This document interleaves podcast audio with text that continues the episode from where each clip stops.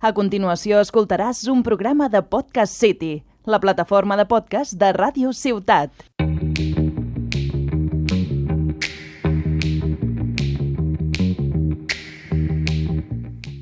Hola y bienvenidos a un nuevo programa de Endinsat. En este cuarto programa os recomendaremos una serie de drama e intriga, una película sobre un amor de verano y por último un libro de comedia romántica y acción.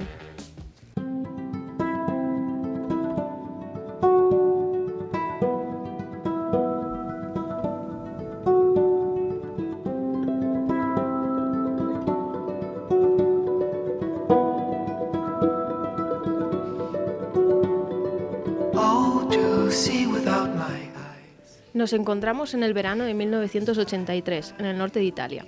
Elio Perlman, un chico italo-estadounidense de 17 años, pasa los días en la villa familiar del siglo XVII leyendo, transcribiendo y tocando música clásica.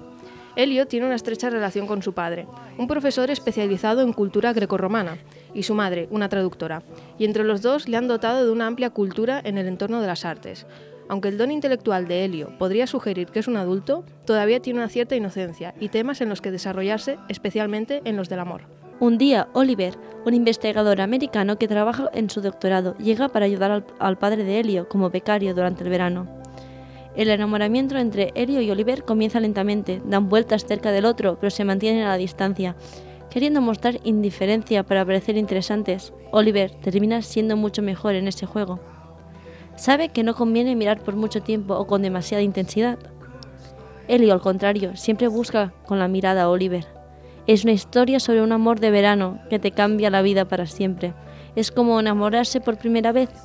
Lo que más puede chocar es cómo está enfocada esta historia de romance, ya que Elio tiene 17 años y Oliver solo unos 24.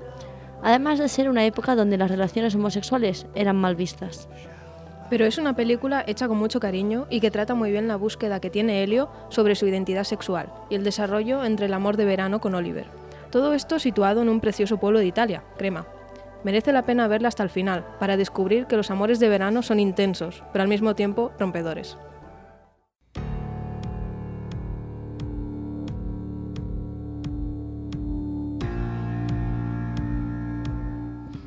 La serie que os vengo a presentar hoy es Cómo defender a un asesino.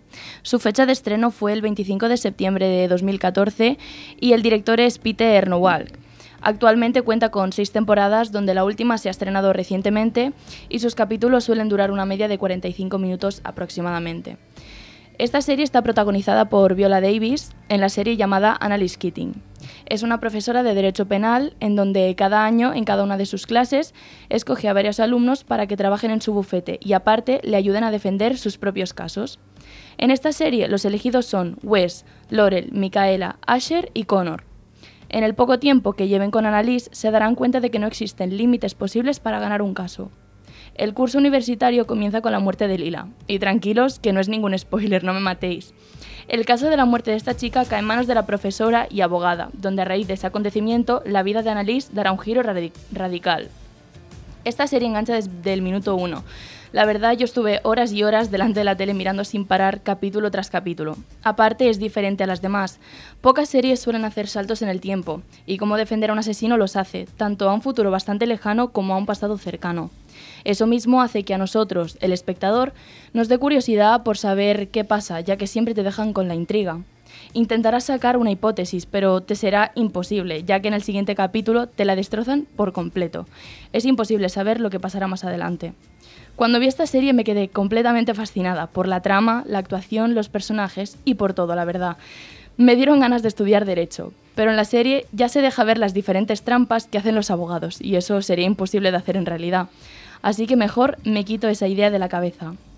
Y ahora le haré unas preguntas a las chicas. Eh, la primera es eh, si habéis visto esta serie. Yo sí, Sí. yo sí. Yo ¿Sí? la empecé a ver, pero es que soy un desastre y me dejo de ver cosas. Pero no la tengo pendiente, la tengo pendiente. Creo que me quedé por la segunda temporada, Mm, tercera. Yo tampoco la acabé, me quedé por la tercera. Yo igual.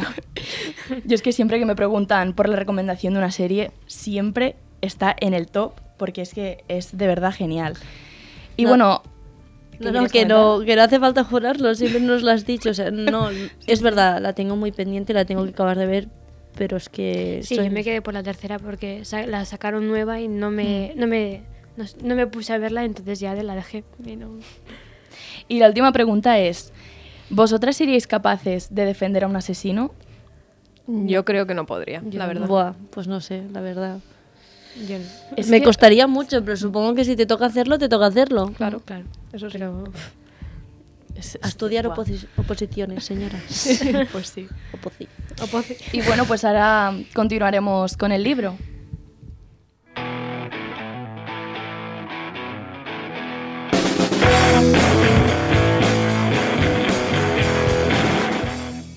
El libro del que hablaré es un grupo de novelas gráficas de seis volúmenes que se llama Scott Pilgrim, su vida y sus cosas. Está escrito por Brian Lee O'Malley y trata la vida de un joven que se llama Scott Pilgrim, que tiene 23 años y tiene lo que él ve como la vida perfecta. Vive con su mejor amigo, tiene un grupo de rock y se las apaña de cualquier manera para no dar un palo al agua, además de salir con una chica muy mona pero lo que él ve como perfecto, los demás lo ven como muy triste y lo tachan de pringado porque, bueno, su novia es eh, una colegiala de 17 años, su grupo de rock está muy lejos de ser famoso y la casa donde vive con su mejor amigo, que es Wallace, es una habitación con cocina y comparten colchón juntos. Sí. Un día su vida se ve totalmente cambiada al ver a una repartidora de pelo de- con pelo de colores y en patines que se llama Ramona Flowers. Esta chica se le aparece en los sueños, la ve en todas las fiestas y le reparte todos los paquetes. Pero para poder salir con Ramona, Scott deberá vencer a sus siete exnovios malvados porque tienen una liga eh, para evitar que Ramona salga con otro chico. Eh, y esta lucha concuerda justamente con un concurso en el que su banda eh, participa para ganar un, un contrato discográfico con una productora musical muy famosa. Durante la lucha eh, para conquistar a Ramona, Scott aprenderá muchos valores y además superará traumas eh, causados por su exnovia Envy, que también sale la- en los libros. Lo mejor de las novelas es que mezcla aspectos de diferentes ámbitos como el, cómic y los videojuegos, bueno, y, y las películas también. Tiene unos- un nivel de detalle, de detalle súper súper gracioso, que el de- me podría estar horas hablando de ellos, pero uno sería la policía vegana, que es que, bueno, hay un personaje que es vegano y para poder ser vegano tienes que ir a una academia, tipo academia, mili- academia militar, ¿vale? y, y bueno, cuando te dan el título de vegano, pues eres controlado por una policía vegana y tienes como tres strikes, que si, bueno, si tienes los tres stri- strikes, pues ya te quitan el título y no puedes ser vegano. sí, sí, es muy random. Además, todos los personajes son muy graciosos y tienen sus propias características que los hacen únicos. Un ejemplo es el mejor amigo de Scott, que es Wallace, que es un chico que no se calla nada y le dice de todo a, a- Scott y además lo echa a la mínima, que tiene un ligue en casa, un chico que lo trae, pues lo echa y se tiene que ir Scott pues, a dar paseos por la noche. Eh, estas novelas fueron adaptadas a una película en 2010 eh, y fue dirigida por Edgar Wright y protagonizada por Michael Cera como Scott. Y también salen, eh, bueno, salen otros, otros eh, actores como Chris Evans y Brie Larson que aparecen en, Mar- en, mu- en el mundo de Marvel como Capitán América y Capitana Marvel. Luego esta película, en la película se aprecian muy bien los detalles estos de mezcla de cómic y videojuegos. Por ejemplo, hay una barra del PIS en el que sale así como si fuera como un videojuego antiguo, en el que cuando, bueno, cuando Scott está haciendo pipí, pues se va bajando la barra. sí, sí. Y, y bueno, eh, recomiendo tanto las películas como tanto la película como las novelas, pero las novelas sí que se aprecian mucho, muy bien. Es como el mundo es más complejo y todo y se leen las novelas en un suspiro y te entretienen un montón.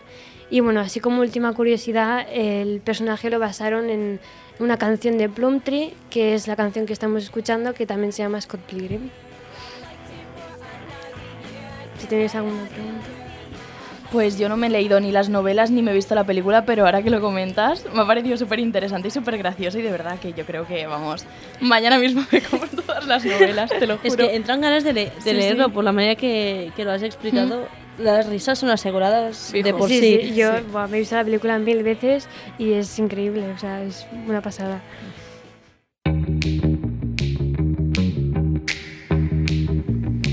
Y bueno, esperamos que os haya gustado las recomendaciones de hoy y nos veremos en el próximo programa.